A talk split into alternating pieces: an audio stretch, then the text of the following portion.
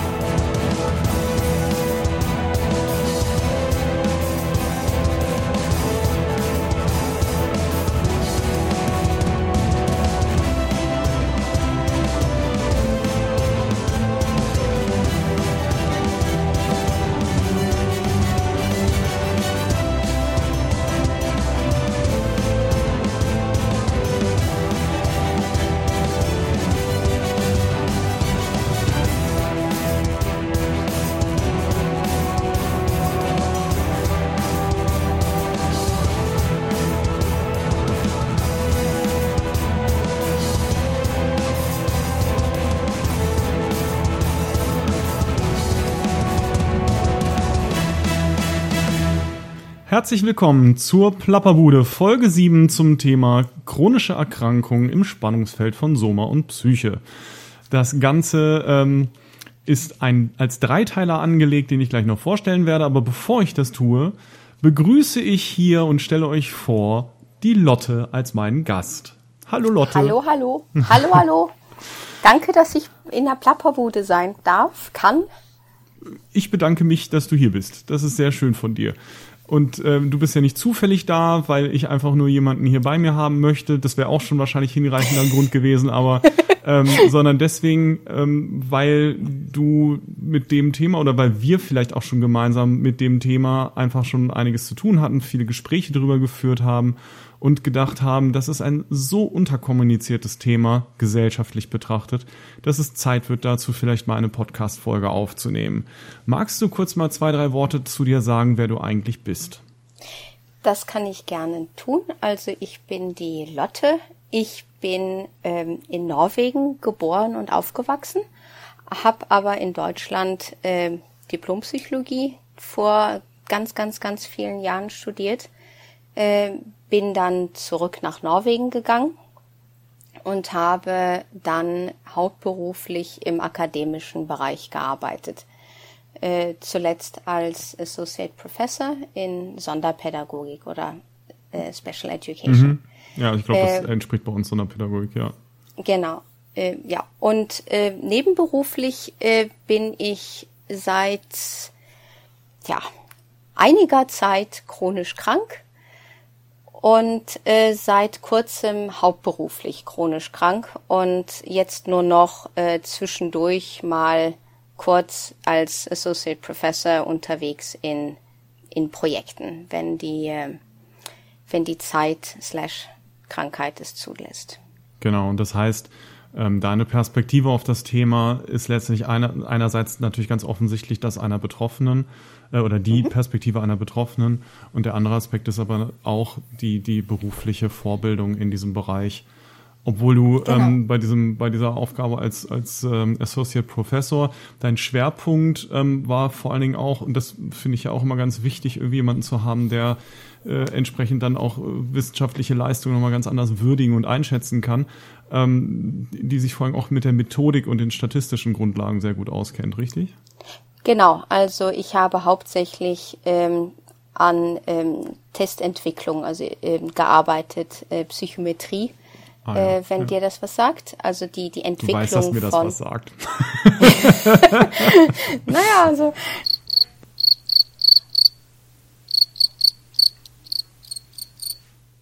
hauptsächlich habe ich an äh, Testentwicklung gearbeitet, also Test zu messen von unterschiedlichen Sachen, Leistungen, ähm, aber auch Fragebögen und so weiter und war oft in Projekten ähm, in Qualitätssicherung, was sozusagen die das das das äh, das Entwickeln von Fragebögen, Einholen von Daten, Analysieren von Daten und so weiter verantwortlich in diversen, ja, diversen Projekten. Das ist ja. so mein, mein, mein Schwerpunkt. Genau. Und mhm. ähm, warum ich das frage, ne, geht darum, um deutlich zu machen, ähm, dass, dass du vor allen Dingen im, im Forschungsbereich eher tätig gewesen bist, der Psychologie, ähm, genau. Und ich bin sozusagen das Gegenstück dazu. Ich habe von dem, was du da so gemacht hast, zwar auch Ansätze gelernt, aber natürlich längst nicht so tiefgehend. Ähm, dafür bin ich dann eben im Praxisbereich tätig. Das sind unsere sozusagen mhm. etwas unterschiedlichen Ausgangspunkte oder unsere unter, unterschiedlichen, wie sagt man das, Perspektiven sozusagen auf die genau. Thematik. Genau. Ne? Ja, ja, genau. Genau. Mhm. genau. Ähm, ja, wie sind wir denn auf das Thema gekommen? Naja, also wir reden viel darüber. Ähm, wir, ja. wir reden äh, und zwar auf und also äh, unterschiedlich aus unterschiedlichen Perspektiven.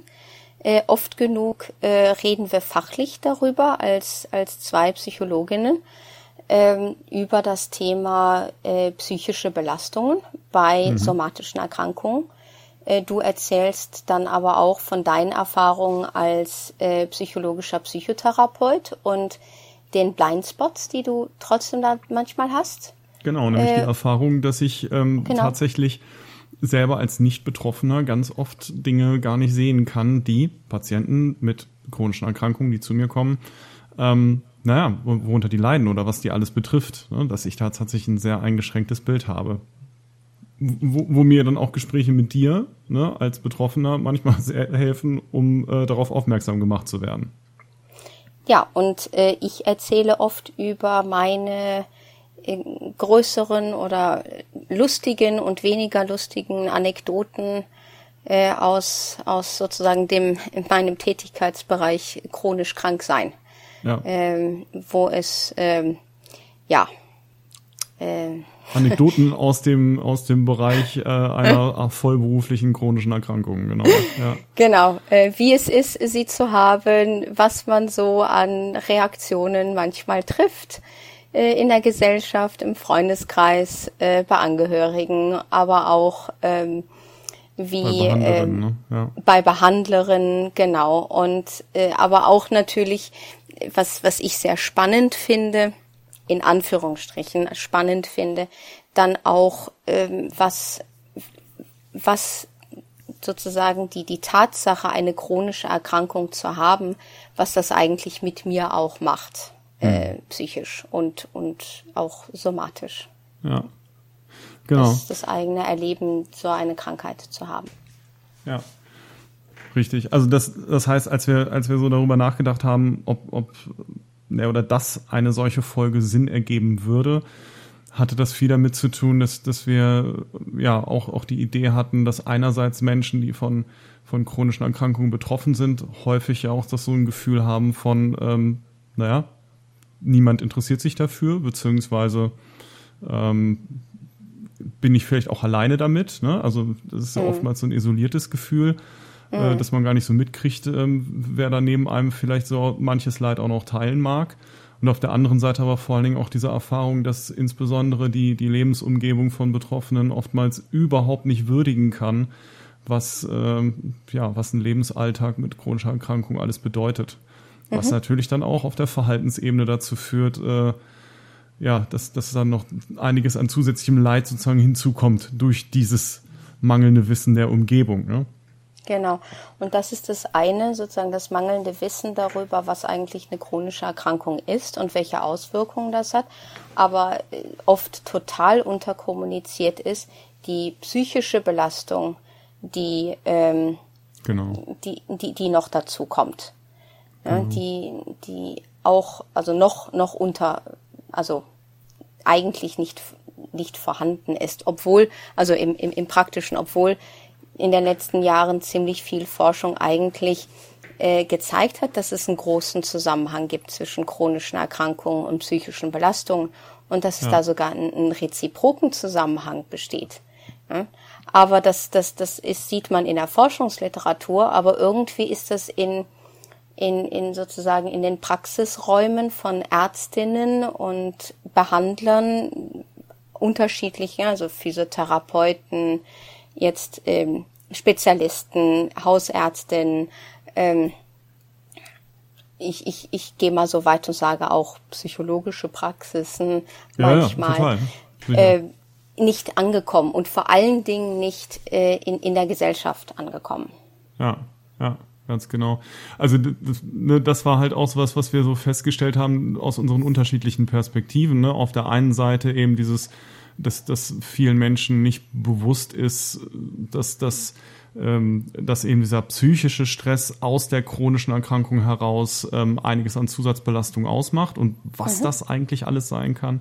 Mhm. Und auf der anderen Seite ähm, auch dieses, ja, oder das, das fehlende Bewusstsein, dass auch aus psychischen Belastungen heraus überhaupt solche Störungen zum Teil erst ausgelöst oder halt verstärkt werden können, je nachdem. Genau. Und das sind beides äh, im Prinzip Aspekte, von denen wir halt gesagt haben, das lohnt sich das mal ähm, in einem, in einer in einer extra Folge eines Podcastes eigentlich auch mal darzustellen und ja, so auch zu würdigen. Ne? Genau. Und äh, nicht, nicht zu vergessen, die psychische Belastung, ähm, die Angehörige und Freunde und Bekannte ja. von chronisch Kranken auch haben. Genau. Das ist ja ein ganz, ganzes, also ich habe das Gefühl, oft total tabuisiert. Ne? Ja, also ich, ich, ich kenne das natürlich aus meinen Zusammenhängen schon auch, dass das zu einem Thema gemacht wird, aber nur mal als Beispiel, ähm, die Wahrscheinlichkeit, dass jemand mit einer chronischen Erkrankung bei mir in der Praxis ankommt, ähm, die ist schon nicht total hoch, das kommt vor, aber das sind Einzelfälle. Die Wahrscheinlichkeit, dass jemand bei mir eine Psychotherapie macht zur Begleitung, weil sie oder er Angehörige ähm, von jemandem ist mit einer schweren chronischen Erkrankung, das kommt sogar noch, noch seltener bis gar nicht vor. Ne? Genau. So. Insofern ja, ist das wahrscheinlich tatsächlich ähm, auch nochmal ein ganz wichtiger Aspekt. Ja. Und weil wir jetzt schon irgendwie so viele Themen anschneiden, haben ja. wir beide uns gedacht, statt dass wir über Tee und Kaffee darüber nur so privat quatschen, äh, machen wir doch einfach mal, komme ich in die Plapperbude und wir reden da mal drüber. Genau. Und ja. stoßen, stoßen Diskurs an. Das kann ja nie schaden. Und dafür, nee. weil wir dann auch gedacht haben, jetzt ist da das Problem, jetzt hat, hat Lotte ja schon gesagt, ähm, sie ist durchaus Betroffene und einen wichtigen Aspekt, den ich lernen musste, ist, ich muss darauf auch als Außenstehender Rücksicht nehmen, dass sie eben nicht Energie hat für drei Stunden En-Block-Aufnahme, so wie ich das ja sonst gerne mache. Und ja. wo ich dann schon in freundlichen Kommentaren dann immer angespielt kriege, die nicht ganz kurz folgen.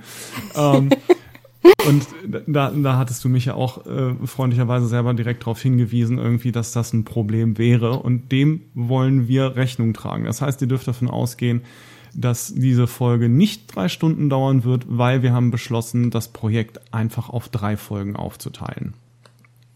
Genau. Das ist in deinem Sinne, ne? Und in meinem wahrscheinlich auch.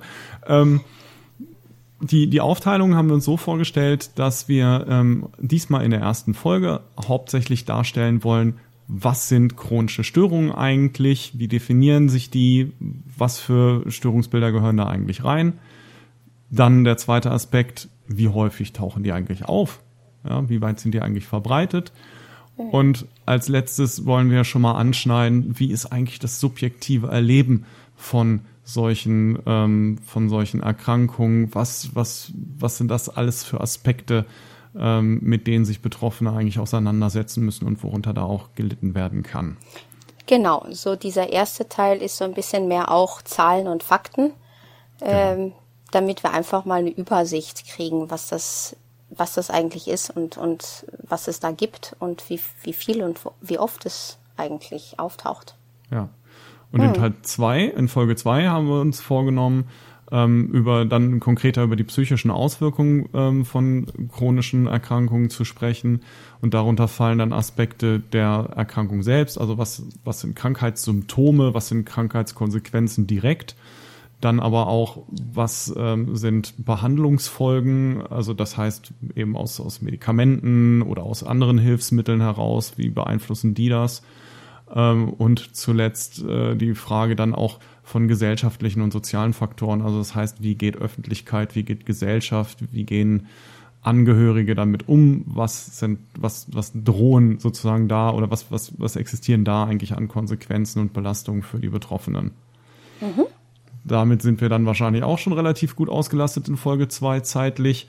Und in der abschließenden dritten Folge soll es ähm, dann nochmal abschließend um ähm, Psychotherapie mit beziehungsweise für chronisch Kranke gehen, da eher mit dem Fokus auf somatische chronische Erkrankungen.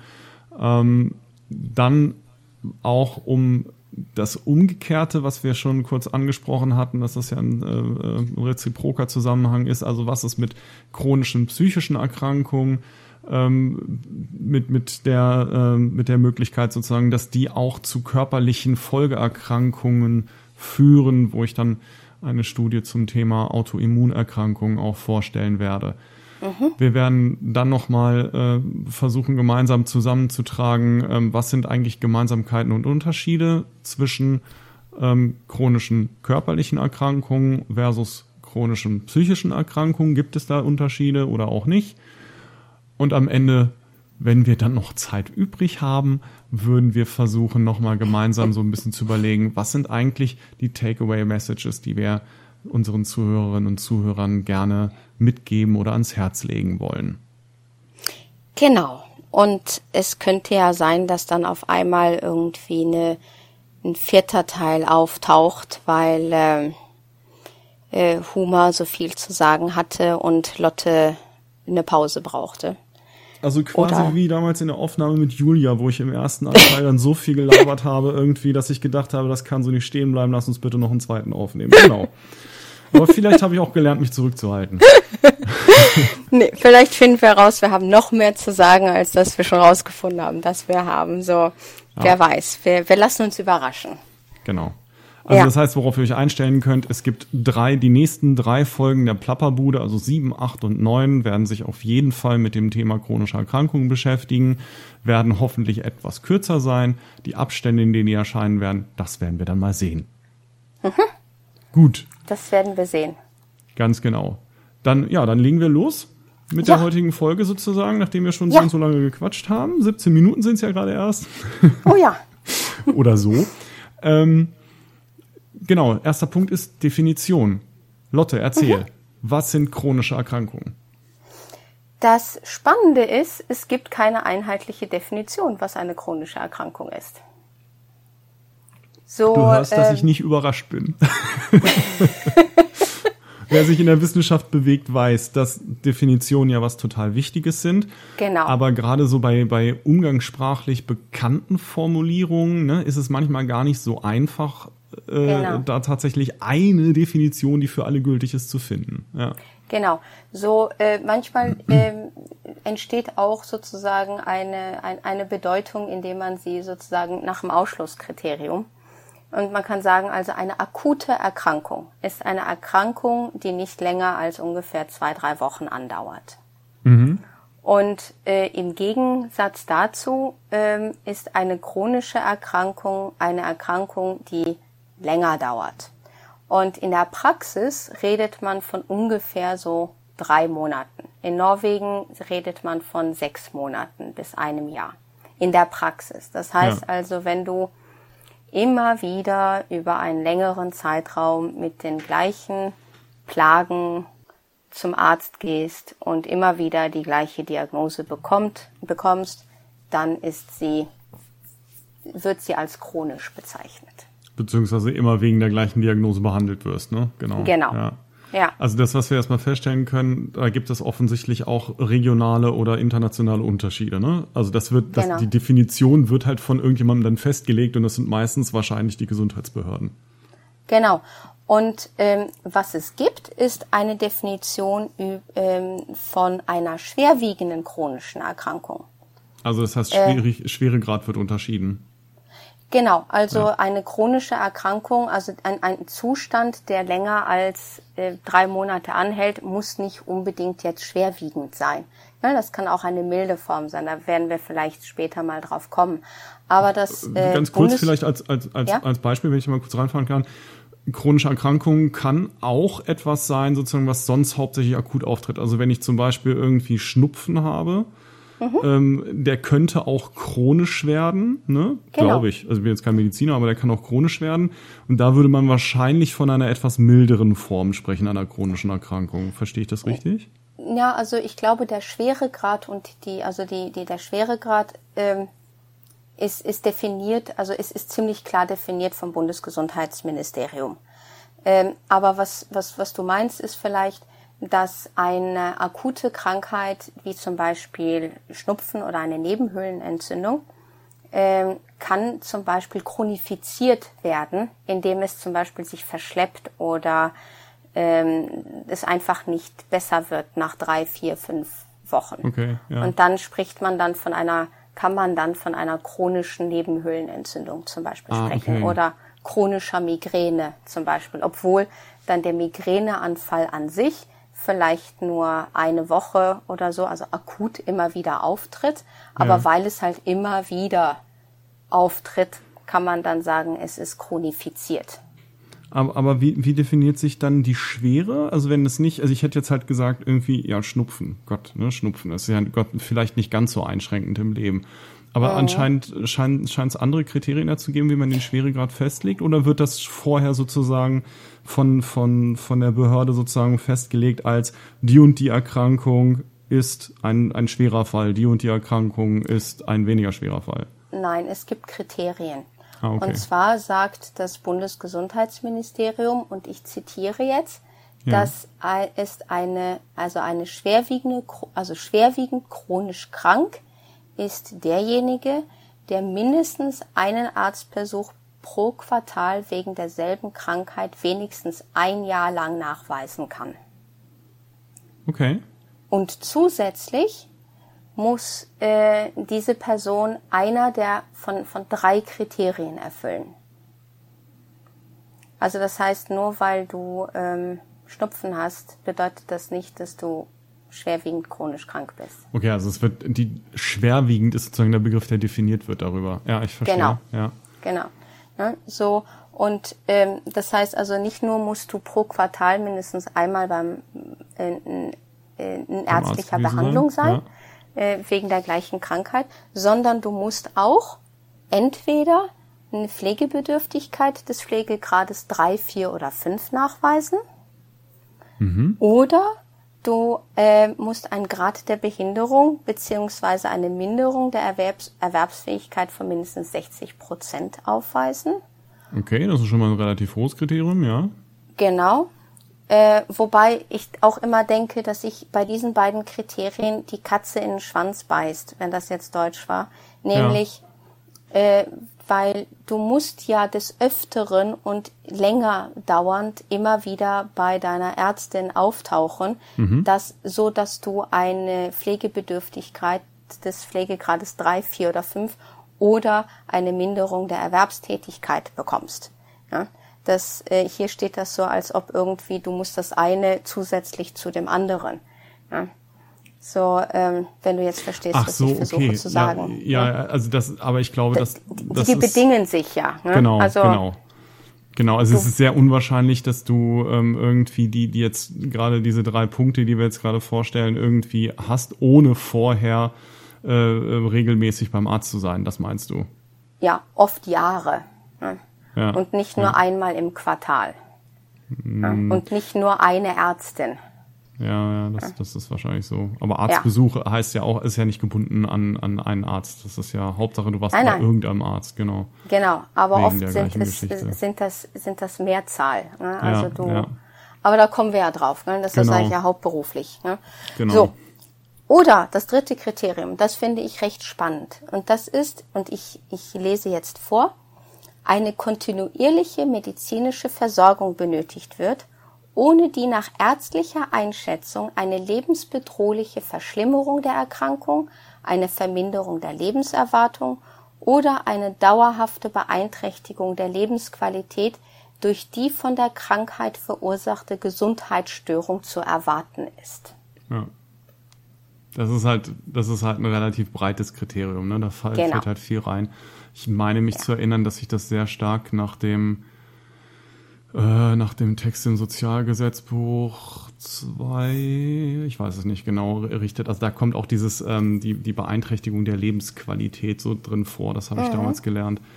Das ist, genau. äh, viele Menschen denken ja immer so, ne, also man, man bekommt sozusagen irgendwie Leistung nur dann irgendwie, wenn man sozusagen, wenn man nichts macht, dann irgendwie irgendwann sterben würde. Aber das ist halt nicht das einzige Kriterium, sondern wir haben halt auch in unserem Sozialsystem ein Recht darauf, dass unsere Teilhabe an, an sozialem Leben ähm, genau. gefördert wird. Also genau. Ja, ja. Wobei dieses Kriterium, also so wie es da steht, ja auch ähm, viel, ähm, viel Raum für Interpretation lässt. Ja. Ne? Also wer entscheidet, ähm, was eine Beeinträchtigung der Lebensqualität ist? Ja, das sind in der Regel Gutachterinnen, jawohl. Genau. Ja, das sind normalerweise nicht die Patientinnen oder die Betroffenen. Genau. Äh, die das, die können das zwar so formulieren, aber oft sind ja äh, nicht, nicht oft, dass ich habe da keine Belege für, sagt jetzt irgendwie die Psychometrikerin, aber mein, nach, ja. mein Eindruck nach, meinem subjektiven Empfinden nach, ist es oft äh, die Betroffene, die ähm, da quasi beweisen muss, dass der Zustand jetzt beeinträchtigend wirkt. Ja, also ich, ich Wenn glaube, es nicht selbst evident ist. Ne? Genau, also ich, ich glaube, man kann, kann grundsätzlich sagen, in, in Deutschland wird ja alles ähm, erfolgreich auch immer sehr stark reguliert und es gibt mit Sicherheit dann auch für die Gutachter Tätigkeiten oder Gutachterinnen-Tätigkeiten ähm, auch irgendwelche Vorlagen und Bestimmungen.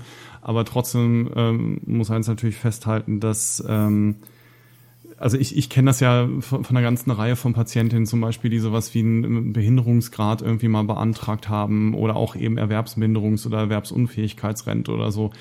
Und es ist schon so, ähm, dass die auch das Gefühl haben, dass das subjektive Empfinden ähm, von Leiden oder von Einschränkungen da nur eine sehr eingeschränkte ähm, Rolle mhm. spielt. Ne? So dass also auch ja. ich muss da ja Stellungnahmen abgeben zu und die Erfahrung zeigt halt, äh, dass die sich vorwiegend für objektivierbare Einschränkungen irgendwie interessieren. Genau. Und da muss man auch in den Formulierungen immer sehr klar sein. Was fies ist, wenn man bedenkt, wenn die Leute ihre, ihre Anträge selber ausfüllen sollen, irgendwie, die wissen natürlich mhm. nicht, welche Sprache sie benutzen müssen, nee. damit sie eine Chance haben, irgendwie einen sinnvollen, äh, einen sinnvollen Grad bewilligt zu bekommen. Und so wird das genau. eben insgesamt bei diesen Definitionen halt auch sein, ja. Ja. Ja. So, ähm, so was man sagen kann ist, äh, also zusammenfassend eigentlich, also äh, es gibt keine einheitliche Definition von, von, von chronisch. Es gibt aber eine Definition von schwerwiegend chronisch und äh, es gibt eine Definition von akuter Krankheit und irgendwo mhm. dazwischen liegen halt liegt halt der ganze Rest, was mhm. irgendwie chronisch ist. Mhm. Okay, ja. Was es ja auch dann wieder ein bisschen schwierig macht. Ja. Ja. Mhm. Ja. Aber äh, was ich dich schon immer fragen wollte, ist das denn genauso, gilt die Definition dann auch bei, bei psychischen Erkrankungen? Also wahrscheinlich gilt die, wenn die natürlich vom, von irgendwelchen offiziellen Stellen rausgegeben wird, gilt die auch für, für psychische Erkrankungen. Das, was ich eben, wenn ich solche Definitionen lese, dann äh, direkt denke, ist halt, okay, äh, wenn ich überlege, dass das zum Beispiel bei so einem Störungsbild wie Depression, ne, also wir haben, wenn, wenn wir so ein so eine Diagnose stellen, richten wir die ja nach bestimmten Diagnosemanualen, wie zum, also Verzeichnissen, Katalogen, wie der ICD-10, das ist das äh, Diagnoseverzeichnis der, der Weltgesundheitsorganisation. Ähm, da, da haben wir so Symptomcluster. Da zählt man dann sozusagen so, so Kriterien aus, damit äh, man sozusagen begründet eine bestimmte Diagnose geben kann. So sind die definiert. Mhm. Und zu diesen Diagnose äh, Kriterien gehört fast immer ein Zeitkriterium. Hm. Ähm, und alleine bei einer depressiven Störung zum Beispiel, damit ich eine Depression diagnostizieren kann, ich hoffe, ich, ich habe es jetzt nicht falsch im Kopf, aber soweit ich weiß, müssen die ähm, gefundenen Symptome seit mindestens zwei Monaten vorlegen, damit ich überhaupt eine depressive Episode hm. ähm, diagnostizieren kann. Hm. Da wäre jetzt der Sprung zu den drei Monaten halt nicht weit. Ne? Ja. Ähm, so, ähm, die werden natürlich dann abgegrenzt äh, zu anderen Diagnosen, die man stellen könnte. Eine Anpassungsstörung zum Beispiel kann weniger lang dauern. Ja, da, mhm. da spielt dann dieses äh, dieses Zeitkriterium eine große Rolle. Der andere Gedanke ist aber vor allen Dingen in in der Praxis natürlich, äh, dass ich mir dann die Frage stelle: Okay, nach wie viel Wartezeit kommen Patienten denn bei mir an? Und ja. ich kenne äh, im Prinzip keine Kollegin, keinen Kollegen in, in meinem Umfeld oder irgendwo in Deutschland, die regelhaft weniger Wartezeit als drei Monate hat. Ähm, hm. Beziehungsweise die Regel liegt, also der Durchschnittswert liegt äh, nach, nach offiziellen Messungen bei ähm, über fünf Monaten. Das ist regional unterschiedlich, das ist nach Störungsbild vor allen Dingen tragischerweise unterschiedlich. Das heißt, aber insgesamt muss man halt sagen, dass ähm, im Prinzip, bis jemand bei mir in der Behandlung ankommt, im hm. Regelfall ähm, die dieses Chronizitätskriterium von der Zeit her jedenfalls schon erfüllt ist. Hm. Ne, ob die dann schwer sind, da müsste man dann halt weiter gucken. Das, da weiß ich, da denke ich halt bei so einem Kriterium wie ähm, dauerhafte Beeinträchtigung droht, also der Lebensqualität droht, wenn die nicht kontinuierlich behandelt werden. Da würde ich bei ganz vielen sagen schon, ja, aber hallo. Ne? Hm. Wenn, wenn, wenn so, so eine, eine mittlere depressive Episode nicht behandelt wird, dann muss ich davon ausgehen, irgendwie, dass ein relativ hohes Risiko äh, besteht, dass das halt über die Zeit schlimmer wird. Ne? Ja, genau. Also insofern finde ich das schon auch ganz spannend, diese, diese Definition. Ne? Hm. Die, diese Einjahresdefinition zum Beispiel, ne, die finde ich dann schon, ja, sozusagen äh, hilfreicher ist das falsche Wort, aber nachvollziehbarer, anwendbar auf meine auf meine hm. Klientel so, weil hm. dann kann ich halt wirklich unterscheiden zwischen einer Panikstörung, die theoretisch sehr schnell und gut behandelbar ist, ja, äh, während halt andere Störungsbilder auch mit Behandlung da ja, da ist ein Jahr schon eher auch auch auch angesagt und da würde ich auch sozusagen den Ernsthaftigkeit der beiden Belastungen auch unterscheiden. Ne? Hm. Naja, aber ja das sozusagen am Rande. Ja. Genau. Was sind denn, was sind denn eigentlich abweichend äh, von, von dem psychischen jetzt mal? Was sind denn die, die, die häufigen chronischen Erkrankungen da überhaupt? Was müssen wir uns darunter vorstellen? Ja, wenn, wenn ich, wenn ich dich fragen würde, ich habe das, ich, ich mache das manchmal zwischendurch immer mal wieder bei Leuten, die ich kennenlerne und äh, denen ich versuche irgendwie zu erklären, was eine chronische Krankheit ist, dann frage ich, äh, was fällt dir beim Wort chronische, also welche Krankheit fällt dir mhm. spontan ein, wenn ich sage chronische Krankheit? Also tatsächlich, ähm, mir würden zwar auch direkt sowas einfallen, also das, das erste, was mir in den Kopf käme, wäre eine sogenannte rezidivierende depressive Episode, also Depressionen, die immer wieder kommen. Mhm. Ähm, beziehungsweise auch sowas wie eine posttraumatische Belastungsstörung hat einen hohen Chronizitätsgrad. Das sind aber nur die psychischen. Und wenn du mich jetzt nach den somatischen fragst, mhm. ich glaube, was bei mir dann wirklich sehr schnell kommt, sind solche Sachen wie Morbus Crohn, ähm, wie heißt es hier? Oh, ich vergesse immer, der, der mal, ähm, ich weiß leider nicht, was du meinst, ich kann oh. dir nicht helfen. Ja, also das würde mir jedenfalls einfallen, wenn mir das Wort einfallen würde. Ich komme später drauf. Ich weiß auch, ich habe es irgendwo in den Unterlagen geschrieben, aber ist auch egal. Ja. Ähm, also so Hauterkrankungen halt, ne? Mhm. Gibt es eine ganze Reihe ähm, irgendwie, die, die da hier ähm, man, manchmal stehen wir auch einfach auf dem Schlauch, ne? Mhm. Dann ist das so, aber so Schuppenflechte halt oder so. Ne? Schuppenflechte ne? und so. Ähm, mhm. Genau. Ja. Ähm, Asthma würde mir ja. einfallen. Ähm, so, das, das sind, glaube ich, so die ersten Begriffe, die mir kämen. Mhm. Ja. Krebs ist eine chronische Krankheit. Ja. Ne? Und ja. wenn du es sagst, klingt es logisch. Ja. ähm, aber aber habe ich nicht auf dem Schirm, weil ich immer, also ich glaube, mein Konzept, warum ich das nicht auf dem Schirm habe, ist, ähm, ich verbinde Krebs halt immer mit, mit irgendwie so einem schlimmen, tödlichen Verlauf. Ja. Und dann kommt in meinem Kopf irgendwie, naja, also das, das, bei chronisch denke ich immer so lebensbegleitend, ganz lange mm. dabei, weißt du? Und mm. dann komme ich nicht auf Krebs. Aber ja, ja ne, nach der Definition und wenn ich länger drüber nachdenke, äh, dass es ja auch sehr ja. viele unterschiedliche Krebsformen gibt, ergibt das total Sinn, ja. Ja. ja. Ähm, dann sind es die in Anführungsstrichen großen Volkskrankheiten, ne? Herz-Kreislauf-Erkrankungen. Ja, klar. Ja. Diabetes. Mhm. Hm? Äh, sind auch chronische Erkrankungen. Ja, ähm, ja. Und, und diese vier, also die du, ähm, Asthma, dass du, also Atemwegserkrankungen, Diabetes, ja. Herz-Kreislauf und Krebs, das sind die vier häufigsten okay. chronischen Erkrankungen, die es gibt. Ja. Äh, und ja, sind auch, denke ich mal, die bekanntesten.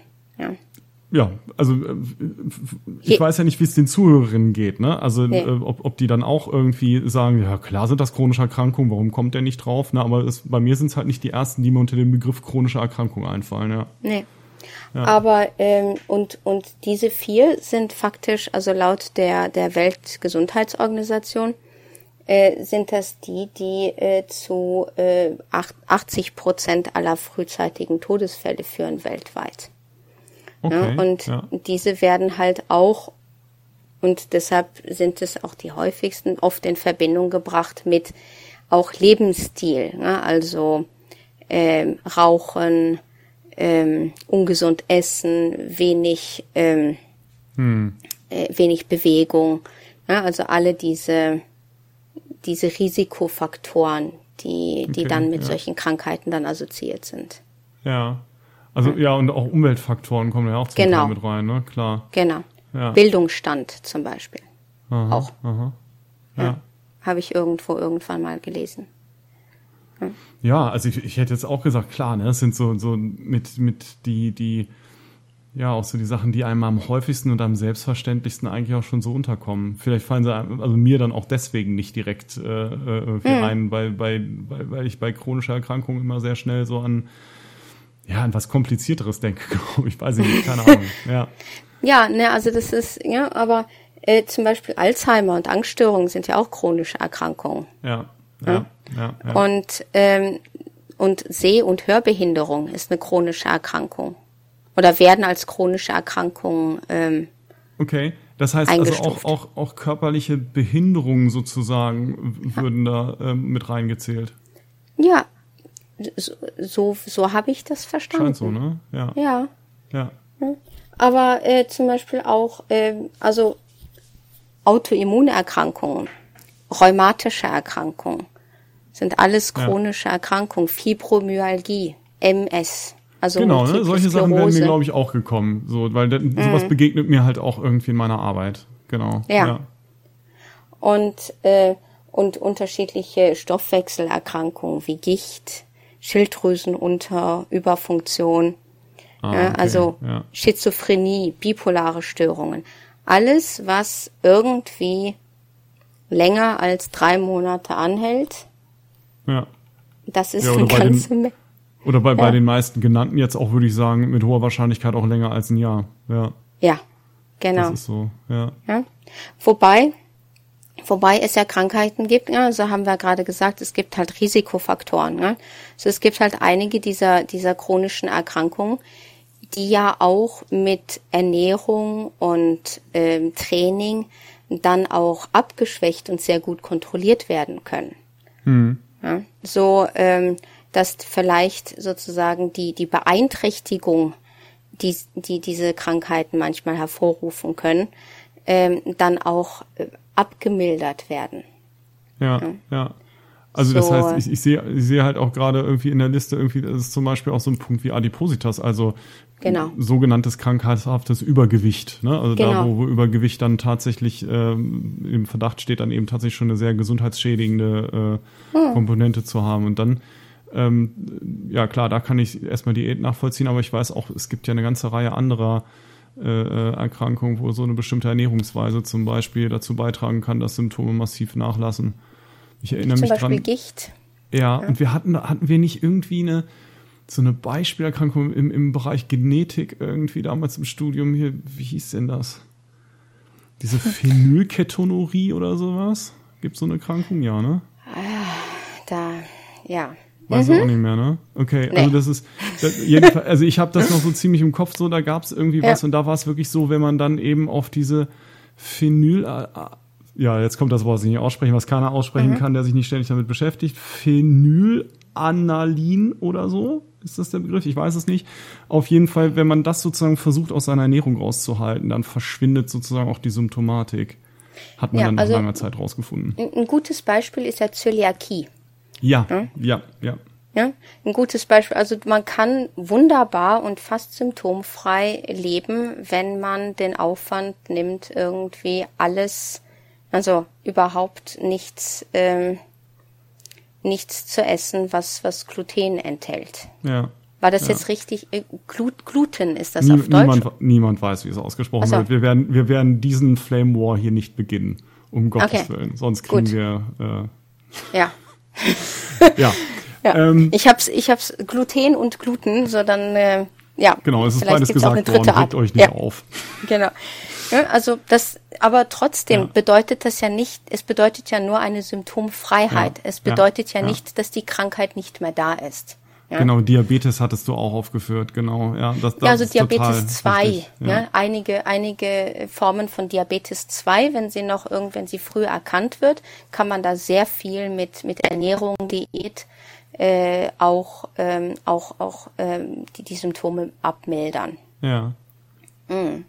Äh, andererseits gibt es natürlich, und ne, also wenn, wenn man Krebs bekommt und die Krebsbehandlung erfolgreich war, ja. und äh, hier in Norwegen ist es zum Beispiel so, dass ähm, wenn, wenn sozusagen fünf Jahre nach Abschluss der, der, der Behandlung immer noch kein neuer Krebs aufgetaucht ist oder ähm, ja, also wenn, wenn man sozusagen tumorfrei mhm ist. Oder Krebszellen frei oder irgendwie unter so ein bestimmtes Level von, von Krebszellen kommt im Blut, ist das, glaube ich, ne? Genau. Ja. Genau. Dann, dann, dann gilt man als geheilt. Ja, ja. Ja, ja das ist richtig. Somatisch. Das habe ich auch mal mitgekriegt, genau. Aber das ist, ja. das ist dann so ein Remissionsstatus, ne? Also das, das genau. was halt eben, wo man sagt, so, das hat eine hohe Wahrscheinlichkeit, dass das dann raus ist, sozusagen. Mhm. Ja. Okay. Und äh, Andererseits gibt es halt Krankheiten, die, ähm, die progressiv sind, ne? die halt einfach schlimmer werden mit der ja. Zeit. Äh, wie zum Beispiel MS oder Alzheimer oder einige Autoimmunerkrankungen. Ne? MS, wo, Multiple Sklerose, Multiple Sklerose, ich sag's kurz, ja. Ja, mhm. ja wo, wo es einfach darum geht, die sozusagen die Geschwindigkeit etwas zu drosseln. Ne? Hm. Ja, ich hatte äh, eine, eine Patientin, die hatte Morbus Crohn. Das war auch so ein Beispiel irgendwie. Da war immer genau. relativ klar irgendwie, ähm, los wird sie es auf gar keinen Fall. Das in den Griff kriegen wäre schon schön irgendwie, aber ja. Ja, mhm. ja und, ähm, und oft ist es ja so, dass die, ähm, also die, das, das, das Progressive besteht ja auch darin, dass zum Beispiel mehr und mehr Sachen angegriffen werden. Das heißt auch, ähm, sozusagen, es ist ein, ein fortschreitendes Angreifen und wenn schon ein Teil angegriffen ist, dann irgendwann ist es kaputt. Hm, ja. hm, genau. So, so dass, und, und dann, dann, dann wird mehr und mehr wird, wird quasi kaputt gemacht. Ja, hm. oder, oder leidet halt drunter, wie zum Beispiel bei Alzheimer. Es ist, man ja, weiß klar. ja nicht so ganz. Ja. Das ist eine Plaquebildung. Genau, aber da ist es auch wirklich irreversibel, ne? Also da, hm. da geht auch nichts zurück sozusagen. Nein. Oder Parkinson. Ja, ja, ja, genau. Ja. Aber das, das nur so zur Information, dass also es gibt unglaublich viele Erkrankungen, die chronisch sind. Mhm. Und ich glaube, diese, diese Krankheiten und was, was man, wie du auch das sozusagen an deinem Beispiel, wie man das so schön sieht. Ja, also es gibt einige Krankheiten, die chronisch sind, die wir gar nicht als chronisch so wahrnehmen. Ja. ja äh, die, die aber äh, sehr viele Menschen betrifft. Und damit sprichst du etwas an, was der nächste Punkt ist, nämlich wie oft sind sie denn jetzt da? Also wie viel chronische Erkrankungen? Super Überleitung, ne? Also total spannend. ähm, ähm, ja, also wie häufig sind denn, also wie viele von uns sind denn jetzt wirklich davon betroffen? Also ich habe eine, eine, eine Studie, eine deutsche Studie gefunden, äh, die heißt, ähm, die, die nennt sich GEDA, das ist vom ähm, Max Robert Koch Institut, glaube ich. Robert Koch. Hm. Der andere Name, der, den man sich merken muss bei allen Studien, genau. Genau. Max Planck oder Robert Koch, genau. Ja, und äh, die wird, so wie ich das verstanden habe, immer mal wieder äh, durchgeführt. Jetzt, glaube ich, sind sie gerade dran mit 2019. Ja. So scheint so alle zwei, drei Jahre. Und äh, die heißt GEDA, Gesundheit in Deutschland aktuell. Was ich ganz toll finde an, an, ähm, an, der, der, ähm, an der Homepage von, vom Robert Koch Institut und GEDA ist, du kannst dir die Rohdaten quasi runterladen. Okay. Äh, die haben alle Kapitel sind online verfügbar und du kannst dir den, ganzen Bericht runterladen, du kannst dir Teilberichte runterladen. Es gibt auch Verlinkungen zu Publikationen. Natürlich sind einige dann hinter Paywalls, ne, weil es halt, mhm. dann mhm. sind es halt Journals. Aber sonst kann man unglaublich viel. Es gibt äh, Factsheets, es gibt Tabellen, die du runterladen kannst, äh, damit du sie selber benutzen kannst und so. Also das fand ich äh, ganz, ganz toll. Ganz viel ja. Information, auch für Leute. Und sie haben Unterkapiteln zu solchen, ich nenne es mal zu den typischen chronischen Erkrankungen, also nicht typischen, aber wo viele Menschen betroffen sind, also Osteoporose. Osteoporose hatte ich vergessen, auch eine chronische ja, Erkrankung. Richtig. Hm? Äh, oder ähm, äh, Adi äh, Adipositas oder mhm. Herzkreislauf oder äh, Depression und so. Da gibt es eigene Unterkapitel zu. Okay, also ja, da lohnt sich auf jeden Fall, wenn man da mehr zu wissen will, einen Besuch sozusagen bei der Seite des genau, Robert-Koch-Instituts. Genau. Ja. Und ähm, ich äh, habe hier Zahlen von 2012. Da haben die was man sagen muss, die GEDA, ähm, die, die Untersuchung ist eine Untersuchung an um die 20.000 Befragte. Ähm, das soll repräsentativ sein. Ich habe mich nicht, äh, ich habe nicht weiter gelesen, äh, wie jetzt das, äh, das, das Verfahren ist. Sozusagen, das müsste man dann nachlesen, wie genau die hm. Aber es sind. Aber von der, von der Stichprobengröße her frage ich dich jetzt einfach mal als Statistikerin irgendwie, dass es realistisch, dass eine, eine, eine Befragung unter 20.000 Personen repräsentativ sein kann. Ja. Mit 20.000. Ja. Ja, absolut. Gut. Und es scheint so, dass die ihre Sache gemacht haben. Davon äh, gehe ich auch dass, dass, aus. dass sie ja. ordentlich gearbeitet haben. Ja. ja. Und äh, diese Befragung ist äh, an Menschen ab 18 Jahre äh, und es ist eine und es ist es beruht auf eine Selbsteinschätzung. Ja? Und mhm. die Frage, die, die für uns hier interessant ist, ist eine Frage, die Sie stellen und äh, die lautet, haben Sie eine oder mehrere lang andauernde chronische Erkrankungen? Wo Sie dann noch den Hinweis äh, daneben stellen, Chronische Krankheiten sind lang andauernde Erkrankungen, die ständig Behandlung und Kontrolle bedürfen, zum Beispiel Diabetes oder Herzerkrankungen. Das ist die Originalfrage sozusagen, genau. die gestellt wird. Okay. Genau. Ja. Äh, und das ist mit Ja oder Nein zu beantworten. Du, hattest du das irgendwie nochmal genauer angeguckt oder an, ansehen können sozusagen? Ist das die einzige Frage, die die gestellt haben?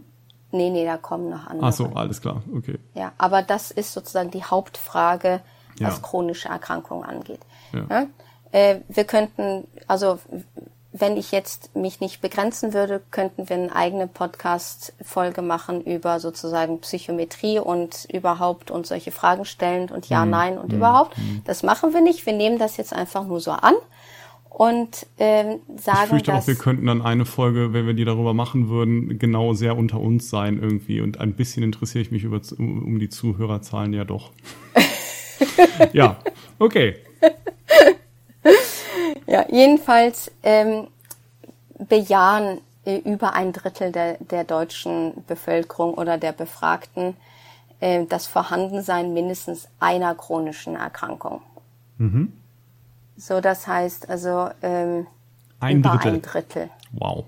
Okay. Der also das heißt, Befragten. jede dritte Person in Deutschland würde, wenn man das auch umrechnen würde auf die Gesamtbevölkerung, Genau. jede dritte Person, die ich anspreche, würde wahrscheinlich diese Frage mit Ja beantworten müssen.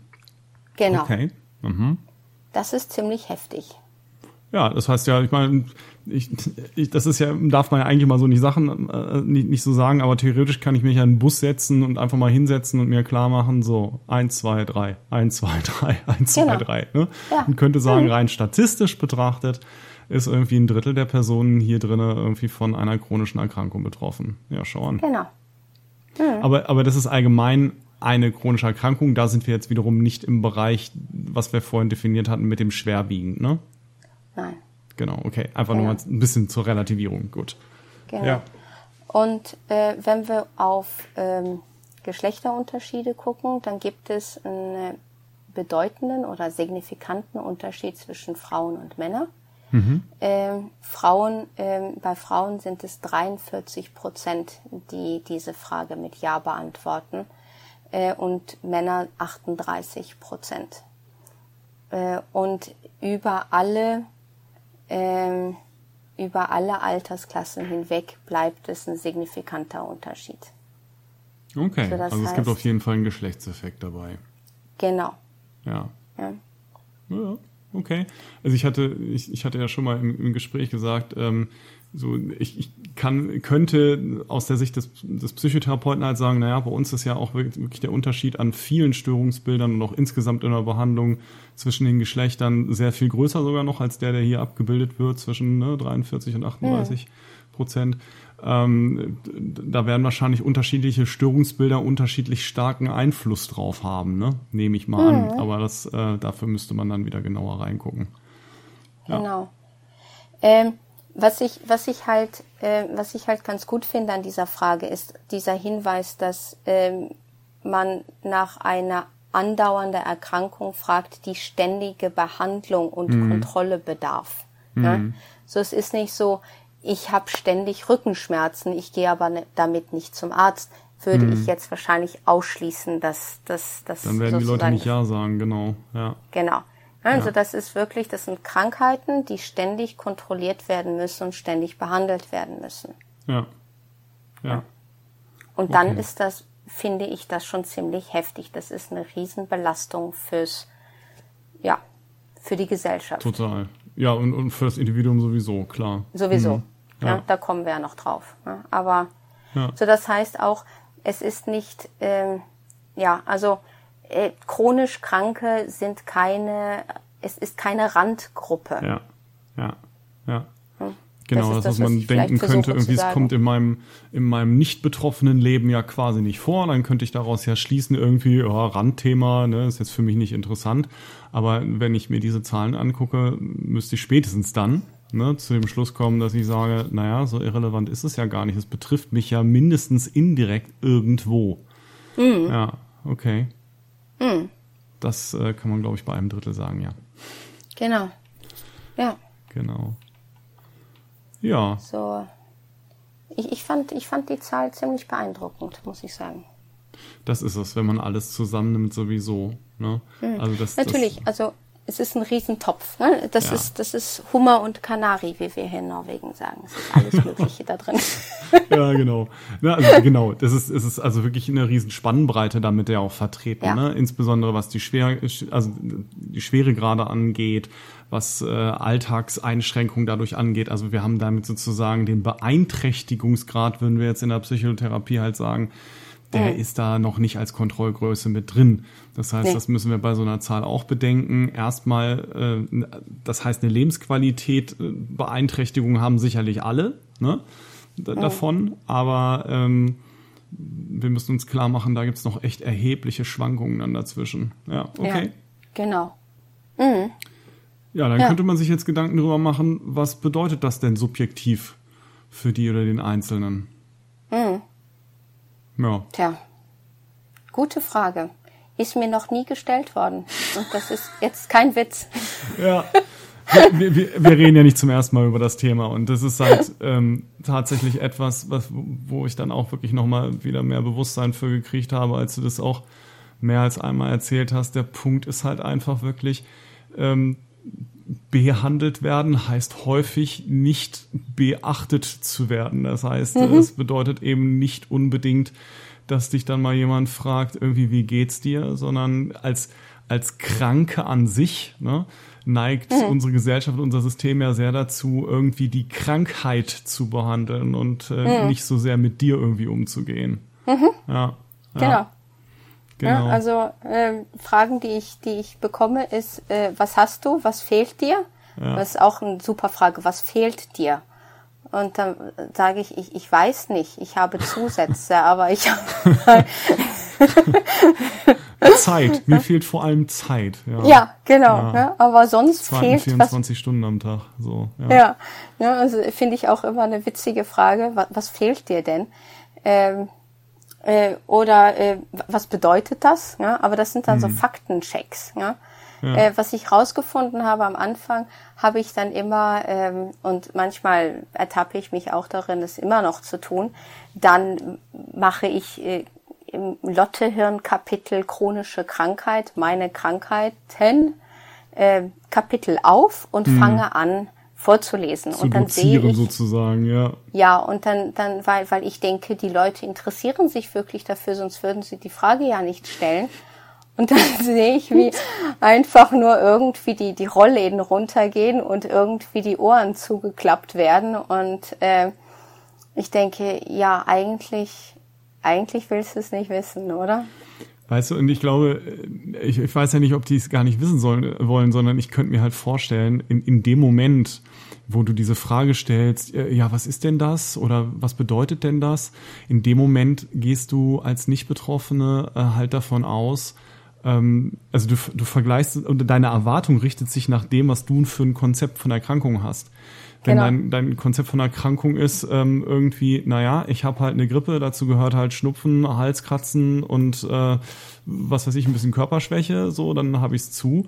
Und ich fürchte, wenn du dann anfängst, ähm, sozusagen das zu erzählen, dann hören die an, also bis zu fünf Punkten noch zu. Das Problem ist, damit hast du erst irgendwie die erste Facette sozusagen deiner, deiner Situation geschildert. Wenn du dann weitergehst, ja. Äh, dann entsteht so eine Art Buffer-Overflow. Ja. ja.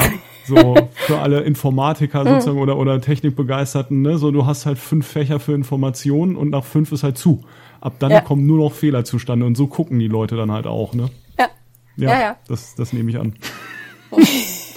das, das System fährt dann runter. Uh, Shutdown. Ja.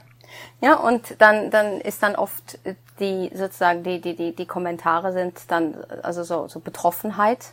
Also, mhm. ja, oh ja, das ist ja schlimm. Ne? Und dann, ähm, ja, das muss ja furchtbar sein. Und äh, ja, ja, dann kann ich dir ja gar nicht erzählen, wie es mir geht, weil alles ist ja schlimmer als sozusagen, also du hast es ja eh schlimmer als ich.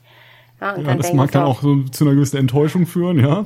Ja, ja, ja, ja. Irgendwie, jetzt kann ich ja gar nicht mehr bei dir klagen. Ne? Äh, wo ich dann denke, ja, aber darum geht es ja nicht. Das ist ja, ich könnte ja, ja meine, genauso gut. Ja, da passiert dann halt so eine Schuldabwehr, ne? Also das kann ich schon auch nachvollziehen. Aber ja. vielleicht sollten wir das auch nicht, nicht zu sehr vertiefen an der Stelle. Nein, kommen wir auch kommt, später nochmal hin. Kommt ne? noch. Genau. Ja, aber äh, was ich damit sagen möchte, ist, ähm, es es, es wird selten gefragt, ähm, wie es, es geht ist halt selten um dich. Ja, und wie es ist, mit einer chronischen Erkrankung zu leben. Ja.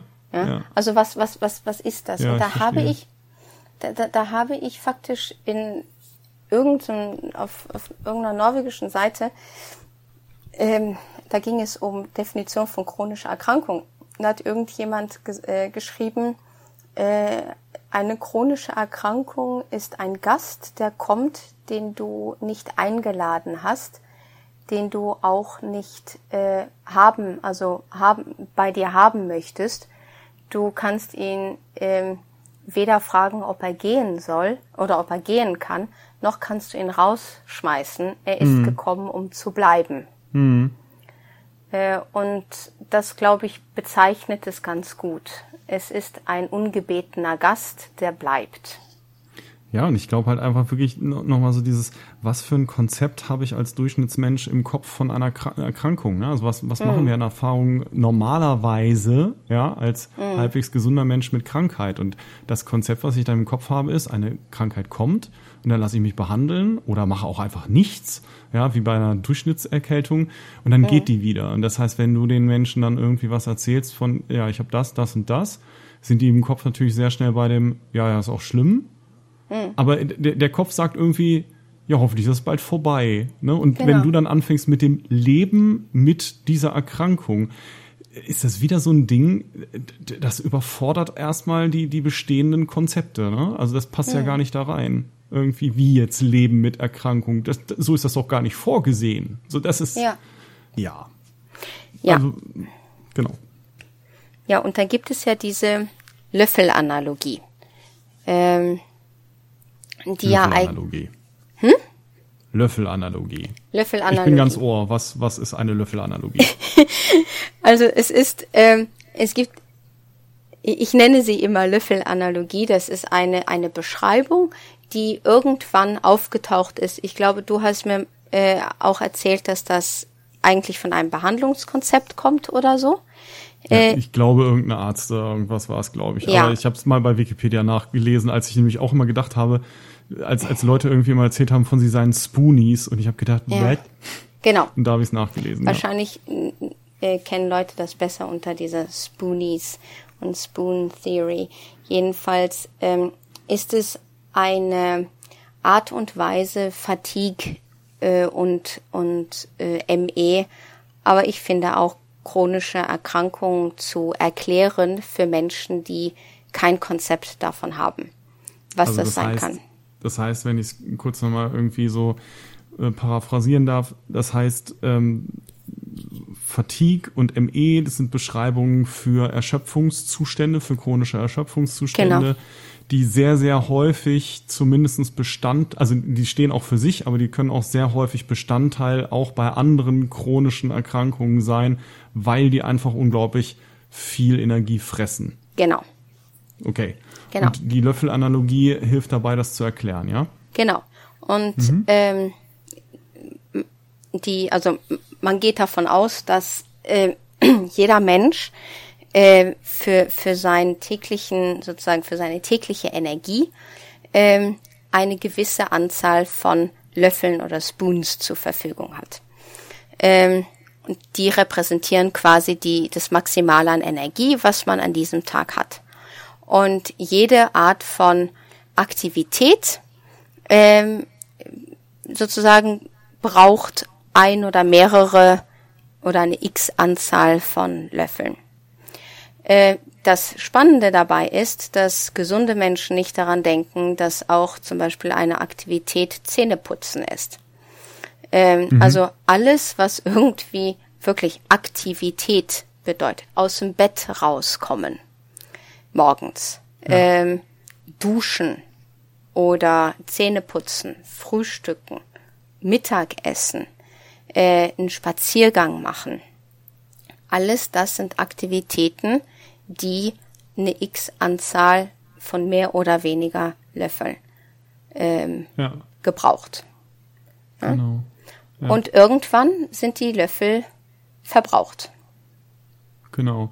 Ja. Und also und, und wenn die verbraucht sind, das was dann passiert und das können sich viele Menschen nicht vorstellen, dann ähm, dann ist die Energie verbraucht. Also der genau. Normalzustand, den die meisten Menschen, die nicht betroffen sind, kennen, ist ähm, dass ich den Tag hinter mich bringe. Ich bin zwar einigermaßen erschöpft zwischendurch auch, aber ich, ich kann auch wieder aufladen, hm. relativ schnell. Hm. Und äh, ich gehe ins Bett und mein Energielevel ist eben nicht auf Null. Genau. Und das ist genau anders. Wenn diese Löffel leer sind, dann bin ich auf Null. Und ganz wenig Menschen haben eine Alltagserfahrung damit, was es heißt, keine Energie mehr zu haben. Genau. Äh, ja.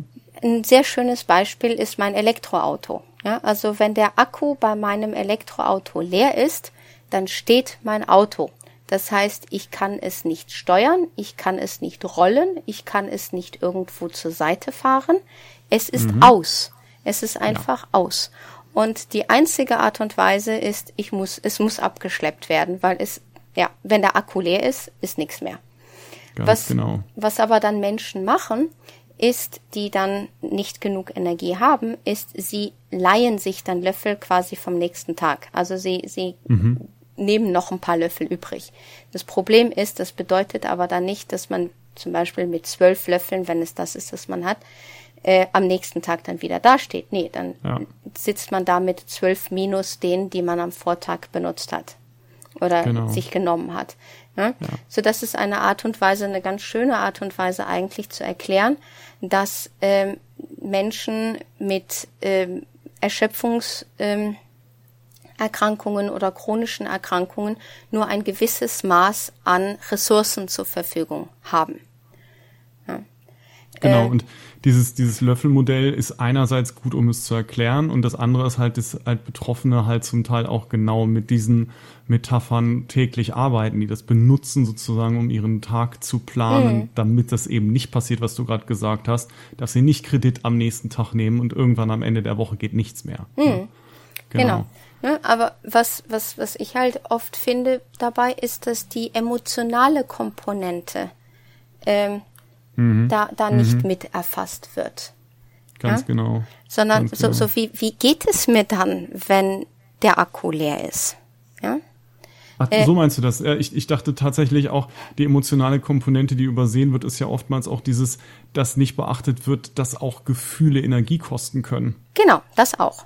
Ja? Ne? So, ja, ja. ja. Also Lachen, super anstrengend. Ja. ja. Das, das kann super anstrengend sein, das ist richtig. Aber eben natürlich so, so nochmal, finde ich, viel eingängiger ist halt eben, ähm, wenn ich unter Dingen leide. Also ich ja. glaube, jeder Mensch, der irgendwie mal Verluste erlebt hat oder irgendwas, mhm. weiß, dass wenn ich darunter leide, dann raubt mir das die Kraft für, für Dinge, für, um, um, um was zu tun. So, ne? genau. ne? Dann bin ich nicht so energetisch und so aktiv wie sonst, wenn es mir gerade gut geht. Nee. Ne? Und, genau. äh, und da ist zum Beispiel ein Beispiel, das, das ich oft benutze, ist ähm, vom, vom Kindergeburtstag. Ja, ja. Also ähm, erstens, wenn du als normal ähm, hoch sozusagen als, als normale Person in einem mitten in einem Kindergeburtstag sitzt, ne? mit mit hm. Geschrei und Kindern, die rumlaufen und da passiert was und hier passiert was und überhaupt und dann komme ich und äh, frage dich irgendwie oder versuche mit dir irgendeine Fachdiskussion über sonst was zu haben. Ne? Das ist nicht möglich. Das ist nicht, also mhm du wirst dich nicht konzentrieren können, weil du hast so unglaublich, da passiert so und du hast dieses, diese Störung quasi da. Ne? Mhm. Multitasking ist da vollkommen. Unmöglich sozusagen. Unmöglich. Oder anders formuliert, wegen der Symptome, die du hast, bist, sind sozusagen deine Multitasking-Slots, die du so hättest, ständig belegt und es ist nur einer frei, könnte man auch genau. so sagen. Ne? Ja. ja. ja. Oder, und das ist halt das Beispiel statt dieser Löffelanalogie. Ähm, ein anderes Beispiel, das ich sehr oft benutze, ist, wir sind, ähm, als ich noch ähm, im, im Büro gearbeitet habe, also in, in, an der Uni gearbeitet habe, sind wir in ein neues Gebäude eingezogen. Und das war so ein super modernes Gebäude, wo du nicht mal die Fenster aufmachen konntest, weil alles geht über Klimaanlage. Ne? Yeah, ja. ja. So, die Klimaanlage, die hörte sich an wie eine Katze, die an der Tür kratzt. Ja? Die ganze Zeit. So ein Tick, Tick, Tick, Tick, Tick. Ja? Also wie so eine Katze, die sehr gerne, oder kann auch ein Hund sein, ja, ähm, die einfach an der Tür ständig irgendwie kratzt. Hm. Und, ähm, und ich glaube, das kennen alle. Wenn du ein sozusagen ein penetrantes, dauerhaftes Geräusch hast, das einfach nur da ist und irgendwann äh, fällt deine Aufmerksamkeit drauf und dann kannst du es nicht mehr lassen, es zu hören. Ja. Es ist ja. einfach da. Das Ausblenden wird quasi irgendwann unmöglich, wenn man erstmal angefangen hat, darauf zu achten. Genau, egal wie, wie leise das ist oder so. Ne? Also irgendwann erfasst es deine Aufmerksamkeit und dann klebt das, ähm, dann, dann, dann, dann klebt das und es ist nicht wegzuhören oder wegzudenken. Und es nervt. Es nervt total. Ich kenne das perfekt aus öffentlichen Verkehrsmitteln bei nervigen Geräuschen, die andere Menschen machen. da, da ist das, ist es die perfekte Beschreibung. So, wenn ich, ich konnte vorher lesen irgendwie, ich konnte mich darauf konzentrieren, da waren ständig Geräusche da, aber wenn dann erstmal meine Aufmerksamkeit auf irgendwas gefallen ist, was ich als nervig identifiziert habe, ist vorbei. Genau. Dann kann ich nichts mehr lesen. Genau. Ja. Und das Beste ist, du kannst es ja nicht abschalten. Du kannst ja die Person Ja. nicht irgendwie rausschmeißen oder dich, ja, du kannst dich natürlich irgendwo anders hinsetzen, wenn du das möchtest. Ja, Ja. aber vor allen Dingen bei dieser Klimaanlage, du kannst sie ja nicht abstellen. Also ist sie Ja. da die ganze Zeit und es nervt. Ja, und du versuchst, also, und je mehr du versuchst, sozusagen dich nicht darauf zu konzentrieren, desto Hm. nerviger wird es. Ja, das ist genauso wie wenn ich sage, denke jetzt bitte nicht an einem Ros an ein rosa Känguru. Mhm. Pang, hast, ist das rosa Känguru da. Ja. Mhm. So, und dann äh, gibt es Tage, gab es Tage, wo wir da saßen und auf einmal guckten wir hoch und guckten einander an und so, die Katze kratzt nicht mehr. Also die Klimaanlage hat aufgehört, diese Geräusche zu machen. Ja, die Klimaanlage war aus. Ja, okay. Ja? Die Katze äh, kratzt nicht mehr. Und wir alle so, wirklich? Ja, warte mal, hör mal zu. Ja, kratzt sie? Nein, ja, nein, da ist, das ist, das ist vorbei. Ne? Das Geräusch ist vorbei, es ist weg. Und die Erleichterung, ne? dieses, das Geräusch ist weg. Ne? Die Katze Endlich kratzt. können wir arbeiten. Endlich, ja. Und, und auch, aber wenn man, wenn man mal nachfühlt, die körperliche Erleichterung, die man dann hat. Ja. Ja, dass du hast nicht nur sozusagen diese Erleichterung im Kopf, sondern es ist eine, eine, eine körperliche Erleichterung. Hm. Und dann das absolut Schlimmste, dann geht das Kratzen wieder Ja. Dann los. kommt's wieder los, ja. Ja. ja. Und dann ist die Enttäuschung groß. Und dann Mhm. ist das Irritieren groß. Ja. Und ähm, um sozusagen dies, den, den den Bogen dann zu spannen zu chronischen Erkrankungen Ja. und das, was ich auch gesagt habe, dieser Dauergast. Ja, ähm, das ist sozusagen eine chronische Erkrankung zu haben, ist dieses Nebengeräusch, das du nie ausblenden kannst. Ja? Hm. Es kann abgeschwächt sein, äh, weil du gerade eine gute Periode hast, ja, oder also Genau, eine, dieser phasische Verlauf, ne? Ja. Genau, der, der ganz, ganz typisch ist. Irgendwie mal mehr, mal weniger, mal so kurze Remissionsphasen, vielleicht sogar, wenn man richtig Glück hat, aber immer mit der Gewissheit, leider wird es irgendwann wiederkommen. es kommt wieder. Ja? ja. und das erschöpft. Ja? Ja, Also jeder, der oder jede, die so ein Dauergeräusch über längere Zeit ertragen musste, sozusagen, es gibt nichts Besseres, als wenn dieses Geräusch dann endlich verschwindet. Ja? Die Erleichterung im Körper und das ist halt dann das, das Problem oft bei chronischen, bei chronisch Kranken, dass du, du sozusagen die Erleichterung, dass die Symptome weg sind, ja, die ist von so unglaublich kurzer Dauer, weil du weißt, es kommt ja zurück und du weißt nicht, wann Ja, es Angst- zurückkommt. Ja. Genau, die Angst vor der Angst dann, ne? Oder die Genau. Angst vor dem Symptom irgendwie, die dann Genau. auch die Lebensqualität halt einschränkt, weil du kannst es gerade gar nicht genießen, dass es nicht da ist. Genau. Ja. Und andererseits auch aber die, die Erschöpfung über Zeit, diese, die, diese Dauerbelastung sozusagen zu haben, also dieses Dauergeräusch zu haben, was du ja nicht selber gewählt hast zu haben. Ja?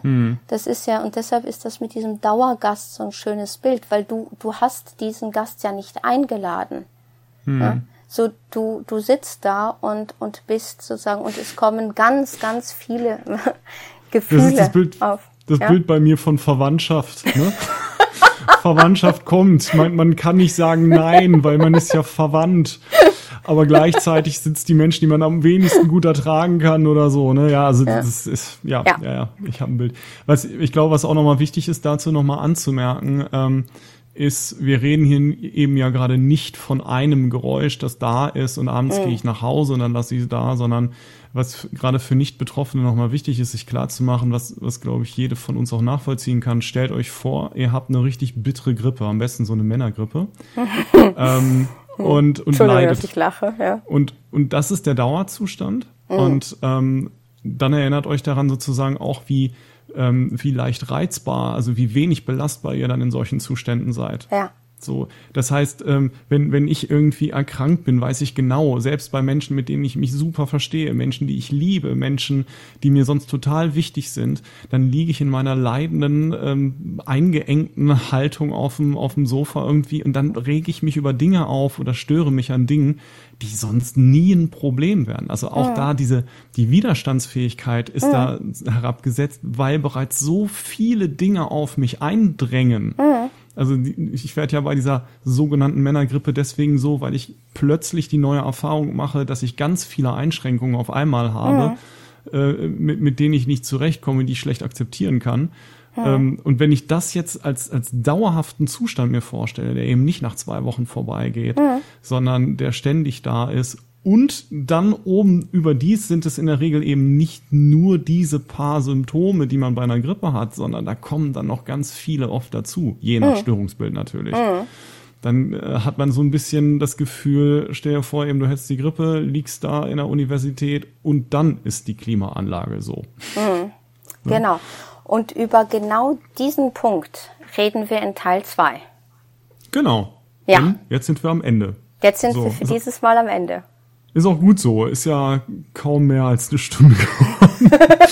ja, schön. Dann würde ich fürs erste Mal sagen, vielen Dank, Lotte, dafür, dass du die Zeit genommen hast, mit uns zu sprechen oder uns auch davon zu erzählen, von dem, was du darüber so zu erzählen hast. Gerne. Ähm, ich freue mich auf Folge 2. Ich auch. Mal schauen, wann wir das machen. Heute jedenfalls nicht mehr. Nein, heute nicht mehr. Nein. Die Löffel sind ja, verbraucht. Genau. Und dann freue ich mich, äh, wenn ihr auch wieder einschalten mögt beim nächsten Mal ähm, und uns auch gerne zwischendurch Feedback gebt, irgendwie zu dem, was ihr darüber denkt. Gerne auch, wenn ihr eigene Erfahrungen dazu beizutragen habt. Ähm, ich gucke mir das dann an. Mit Lotte spreche ich noch darüber, äh, wie man sie erreichen kann, beziehungsweise wie sie sich daran beteiligen möchte. Ah, aber ansonsten war es das jetzt erstmal für heute. Vielen Dank für die Aufmerksamkeit, für die Plapperbude und bis zum nächsten Mal zum zweiten Teil in Folge 8. Tschüss. Ciao, ciao. Tschüss.